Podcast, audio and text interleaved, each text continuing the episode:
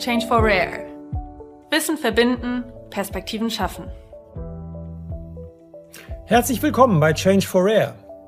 Ich bin Professor Christian Dirks, Fachanwalt, Facharzt, Professor für Gesundheitssystemforschung und habe die spannende Aufgabe, Sie durch Perspektiven, Insights und Diskussionen zu seltenen Krankheiten, Orphan Diseases, zu führen.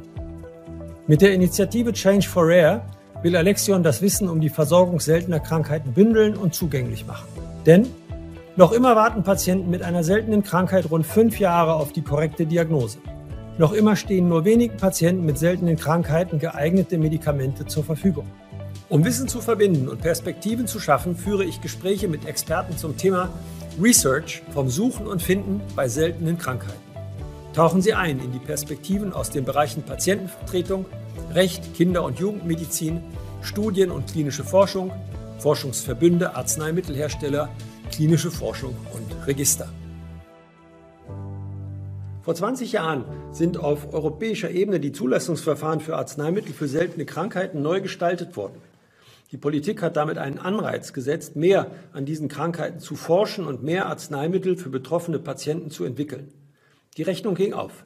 Jährlich werden nun circa 10 bis 15 neue Wirkstoffe speziell für seltene Krankheiten entwickelt und auch zugelassen. Angesichts von ca. 7000 seltenen Krankheiten ist das aber nach wie vor ein Tropfen auf den heißen Stein.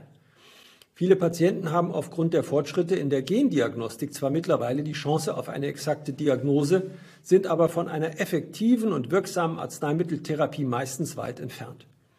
Die Pandemie lässt alle anders gerichteten Herausforderungen in den Hintergrund treten und die finanzielle Herausforderung der Sozialsysteme führt zu der Diskussion in Politik und Gesellschaft, ob man sich eine weitere Förderung der Orphan Drugs überhaupt noch leisten kann oder will. Der neuen Regierung fällt in dieser Situation nun eine besondere Rolle zu, das Gesundheitssystem zu reformieren, aber das nicht zulasten der Patienten mit seltenen Erkrankungen zu tun. Dabei können die digitalen Möglichkeiten, aber auch die enge Einbindung der Patientinnen und ihrer Angehörigen sowie eine gute Kommunikation eine wichtige Rolle spielen. Der Experte Prof. Dr. Thomas Wagner ist Internist und Pneumologe und führt die Zusatzbezeichnung Allergologie. Bis 2017 war er Leiter der Pneumologie und Allergologie des Universitätsklinikums Frankfurt. Aktuell leitet er in der Uniklinik das Frankfurter Referenzzentrum für seltene Erkrankungen und koordiniert das europäische Referenznetzwerk für seltene Lungenerkrankungen. Außerdem führt er seit 2016 eine lungenärztliche Privatpraxis in Kronberg. Und von dort ist er jetzt zugeschaltet und wir wollen uns über das Thema seltene Erkrankungen unterhalten. Lieber Herr Wagner, Sie haben sowohl im Frankfurter Referenzzentrum als auch im europäischen Referenznetzwerk leitende Rollen inne, in denen Sie sich für die flächendeckende Verbesserung von Diagnose und Therapie sowie Fortbildung und Forschung im Bereich der seltenen Krankheiten der Orphan Diseases, insbesondere der seltenen Atemwegs- und Lungenerkrankungen einsetzen. Außerdem stehen sie durch die Tätigkeit in ihrer Praxis jeden Tag mit betroffenen Patienten im Austausch. Und so komme ich zu meiner ersten Frage an Sie. Eines Ihrer Seminare nennen Sie Sehen, was andere nicht sehen. Das hat mir besonders gefallen, denn dieser Titel lässt erahnen, dass Sie bereits neue Wege für die Diagnose seltener Erkrankungen gefunden haben. Welches Handwerkzeug geben Sie Ihren Studentinnen in diesem Seminar mit auf den Weg, damit auch Sie in Zukunft mehr als andere sehen können? Ja, das ist gar nicht so. Es ist nicht so, dass wir irgendwie äh, die Lösung gefunden haben, aber wir sehen, dass die Studierenden ein Teil der Lösung sind. Ähm, nicht nur, weil wir denken, dass die Studierenden die Ärzte von morgen sind und dann mit einem anderen Blick auf Patienten schauen, wo man nicht auf Anhieb die richtige Diagnose findet, aber das hat erstmal ganz pragmatische Gründe, dass nämlich die Unvoreingenommenheit der Studierenden einen extremen Vorteil im Finden von Diagnosen bedeutet. Wenn ich auf einen Patienten treffe, wo irgendwas nicht zu stimmen scheint, und das ist immer das Signal äh, für, könnte es nicht auch was Seltenes sein, dann habe ich aufgrund meiner Erfahrung, die in diesem Zusammenhang manchmal hilfreich ist, aber eben manchmal auch schädlich ist, sofort irgendwelche Assoziationen zu anderen Patienten und zu Diagnosen, die mir einfallen.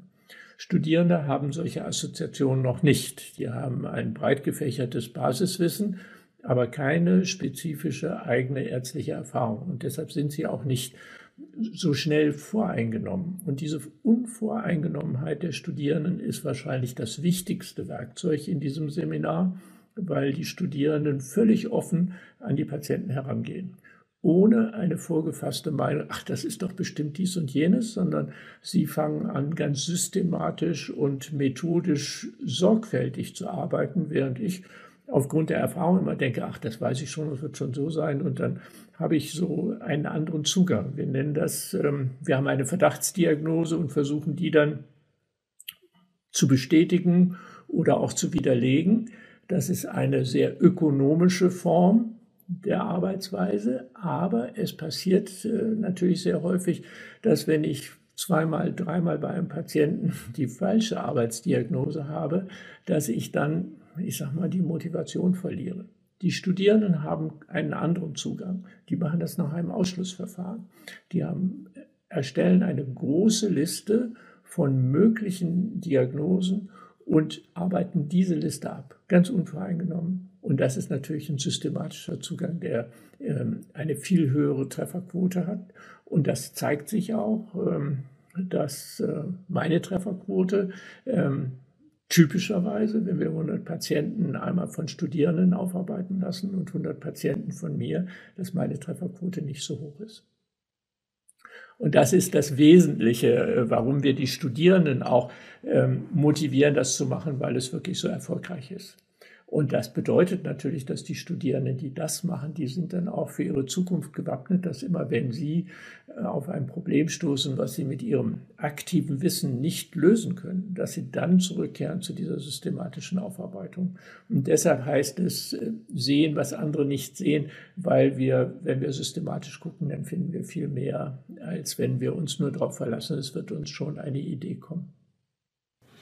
Sie statten also die Studierenden bereits mit einem Wissenssatz und vor allen Dingen mit einem strukturierten Ansatz zur diagnostischen äh, Untersuchung äh, aus. Ähm, welchen Beitrag ähm, leistet das für, das für das gesamte System oder wie können wir das weiter erstrecken? Wie können die anderen Mitspieler in der Versorgungslandschaft dazu beitragen, die Zeit bis zur richtigen Diagnose zu verkürzen?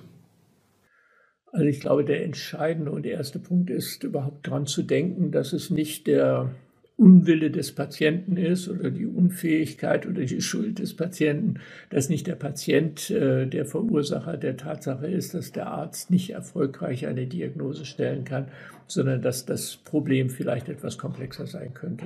Und das ist mit dem aktiven Wissen, was man mit sich herumträgt, aus Erfahrung und aus dem, was man aus seiner Ausbildung mitnimmt, dass damit das Problem nicht zu lösen ist, dass man also Hilfsmittel in Anspruch nehmen muss, systematische Recherche.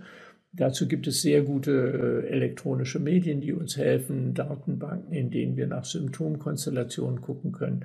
Das machen die Studierenden natürlich sehr systematisch. Und wenn man das einmal gelernt hat, dann stößt man nicht so schnell an seine Grenze und ist frustriert. Führt ja immer dazu, dass Patient und Doktor unzufrieden sind. Das belastet die Arzt-Patienten-Beziehung und führt letztlich zum Scheitern des Versuchs, das Problem zu lösen. Wenn man aber unvoreingenommen an die Sache herangeht, sagt, okay, das ist jetzt komplizierter, dann mache ich es mal systematisch, dann hat man eine Chance auf Erfolg und dann ist man auch nicht so schnell frustriert. Sie haben gerade die neuen technologischen Möglichkeiten angesprochen. Dazu zählen ja vielleicht auch der Einsatz von KI und der äh, Genomanalyse. Wie sehen Sie die neuen Technologien? Ähm, wie weit können die ähm, in der Diagnostik, aber auch in der Forschung für die seltenen Krankheiten einen Mehrnutzen schaffen? Und wo sehen Sie da die größten Potenziale? Also im Moment nutzen wir noch nicht wirklich äh, künstliche Intelligenz äh, für unsere praktische Arbeit, aber das bereiten wir vor mit äh, Partnern, ähm, dahin zu kommen. Aber im Moment nutzen wir schon natürlich ähm, das, was äh, heutzutage Medizin im großen Stil ausmacht, dass wir sehr viel ähm, Recherche im Internet, also mit den Datenbanken durchführen. Denn das ist klar, auch wenn mich andere als Spezialisten für seltene Erkrankungen bezeichnen. Natürlich kenne ich nicht alle sieben oder achttausend seltenen Erkrankungen und schon gar nicht so im Detail, wie das in den entsprechenden, früher hätte man gesagt, Enzyklopädien, in den Lehrbüchern steht. Heute gucken wir nicht in Lehrbüchern, sondern in entsprechend ähm, spezialisierten Datenbanken, wo die Symptome von bestimmten seltenen Erkrankungen auch miteinander kombinierbar, abfragbar sind. Und dann kriegen wir Vorschlagslisten. Das ist natürlich die erste Stufe von äh, Unterstützung unseres diagnostischen Vorgehens durch äh, exzellente Datenbanken. Und die sind international, typischerweise in englischer Sprache, aber auch das gehört ja heute zum täglichen Arbeitszeug. Das, was kommen soll, das ist natürlich, dass wir vielleicht etwas weniger aufwendig ähm, durch sagen wir mal, individuelle Suche in Dokumenten und beim Gespräch mit dem Patienten äh, diese Vorschlagswörter, nach denen wir suchen, äh, identifizieren, sondern das wäre dann die Idee, dass der äh, große Freund Computer uns in den entsprechenden Dokumenten des Patienten einmal suchen lässt und sagt, was für Stichwörter dort äh, verfolgenswert sind, miteinander in Kombination abgefragt werden sollten und worauf das möglicherweise ein Hinweis sein könnte, weil es so bestimmte Mustererkennung gibt. Und da wäre dann eben tatsächlich künstliche Intelligenz gefragt. Und da arbeiten wir mit Marburg und mit anderen zusammen, um tatsächlich eine ausreichend große Zahl an Beobachtungen zu haben, die dann für die künstliche Intelligenz auswertbar wird, damit uns dann wiederum die äh, Computertechnologie Vorschläge machen kann. Das klingt doch nach einer Konstellation wie bei und dann ähm, machen nicht mehr die Studierenden den Vorschlags, die Vorschlagsliste, woran man alles denken muss, sondern dann gibt uns der Computer schon mal eine Liste vor.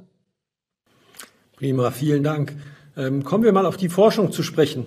Im Frankfurter Referenzzentrum für seltene Erkrankungen forschen Sie unter anderem an einem vom Innovationsausschuss des GBA finanzierten Projekt, dem ZSE Duo, mit dem die Versorgung von Patienten ohne Diagnose untersucht und verbessert werden soll.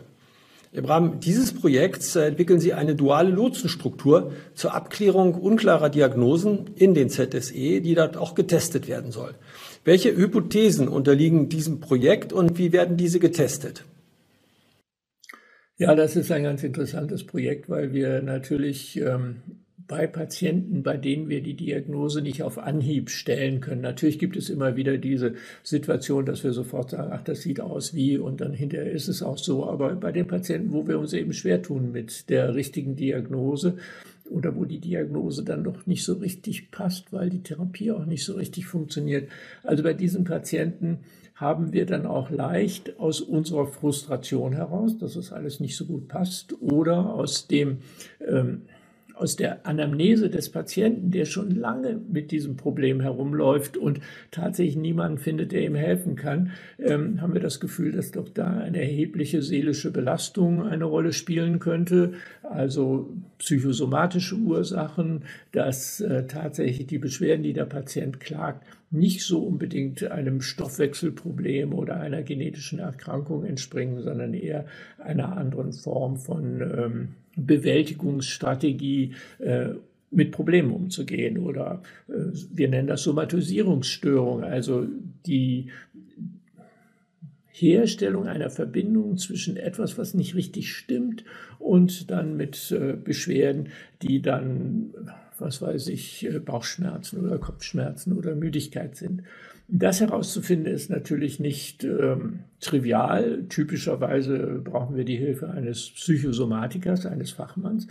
Und unsere Idee ist jetzt nicht zu sagen, na, gucken wir erstmal, ob es nicht doch der Magen ist oder erstmal, ob es dieses oder jenes ist. Und wenn wir das alles nicht finden, dann geht man zum Psychosomatiker, sondern die Idee des Projektes ist, das gleichzeitig zu tun bei dem Erstkontakt des Patienten beide, die Organmediziner, zu denen ich mich eben zähle, und den Psychosomatiker, der eher die seelische oder die Belastungssituation versucht zu verstehen, ähm, die gleichzeitig mit dem Patienten zusammentreffen zu lassen, damit wir dann auch gemeinsam überlegen können, ist es eher wahrscheinlich das eine oder eher das andere.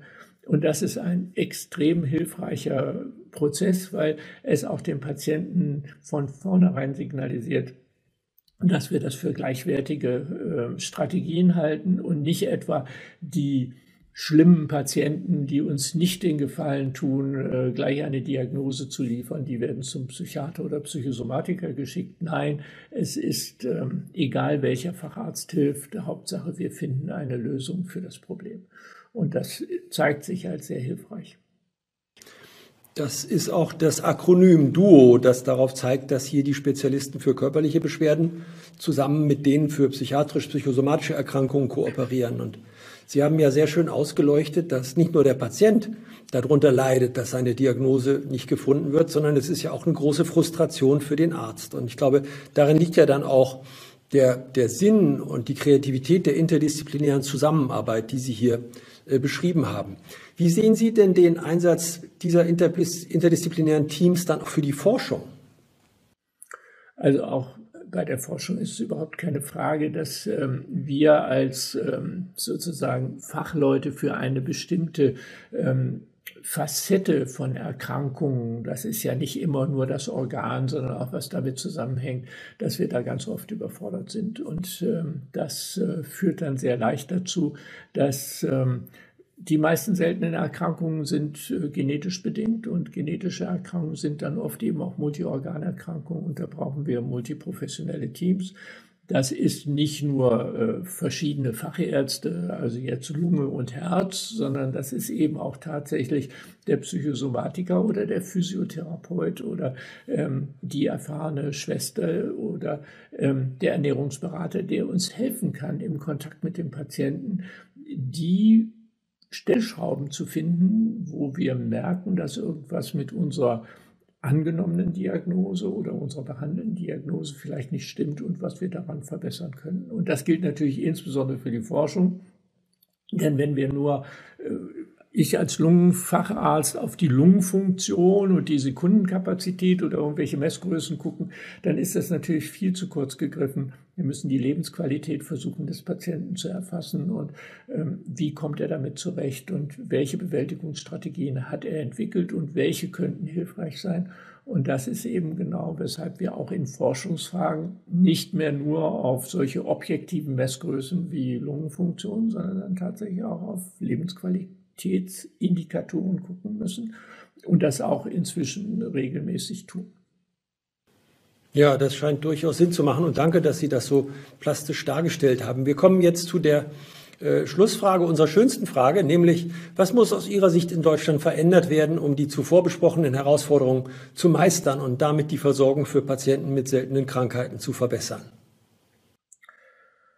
Ja, also das kann ich gerne in den nächsten zwei Stunden versuchen äh, darzustellen, aber ähm, wenn ich versuche, das ganz kurz zu machen, dann ist es tatsächlich das, äh, was wir auch ähm, die ganze Zeit versuchen. Also nicht nur in unserem Turm der Spezialisten mit speziell interessierten Studierenden und äh, Kollegen, die sich auch des Problems äh, angenommen haben, äh, die Patienten zu versorgen, sondern auch die Schnittstelle zu den Hausärzten und zu den Patienten selbst, auch zu den Patienten-Selbsthilfegruppen, das zu intensivieren, damit es völlig selbstverständlich ist, dass wenn es irgendwo knirscht und nicht so gut funktioniert mit der Diagnosefindung, oder wenn die Therapie nicht so gut anschlägt, dass man dann sofort hinterfragt, könnte es nicht auch daran liegen, dass wir ein bisschen neben der Spur sind und dass wir uns besser äh, vernetzen müssen. Das heißt, der Hausarzt muss einen besseren Zugang zu uns finden. Wir müssen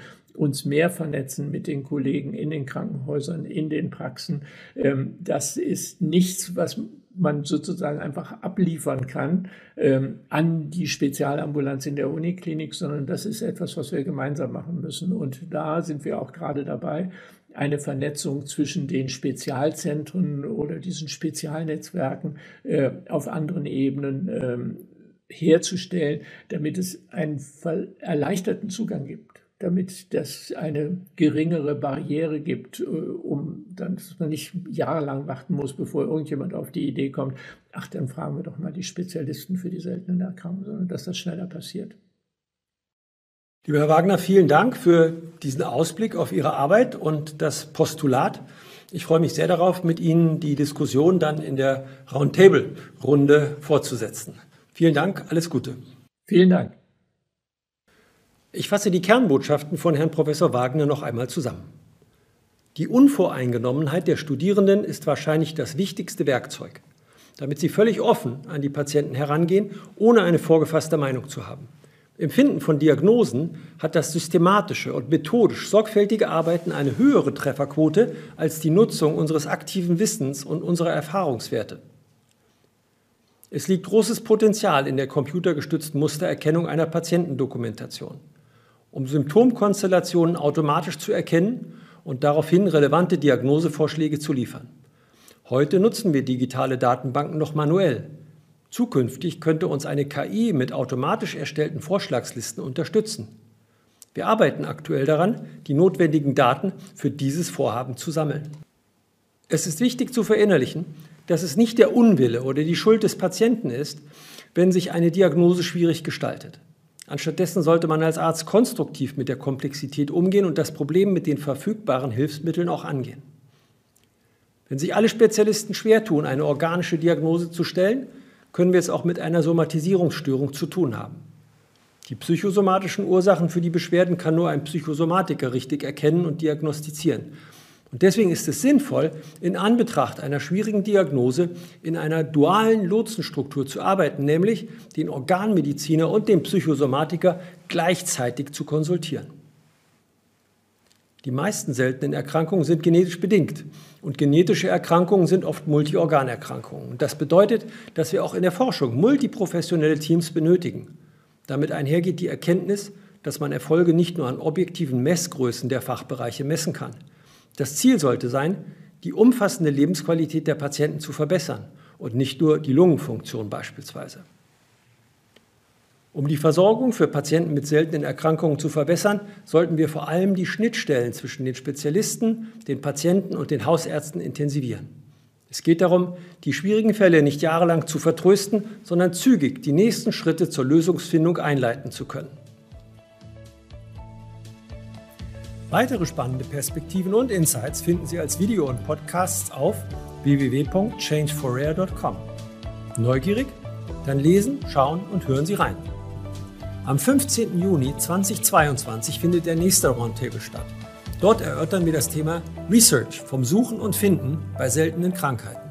Melden Sie sich jetzt schon an und bleiben Sie up to date, wenn wir wieder Wissen verbinden und Perspektiven schaffen. Wir freuen uns auf Sie.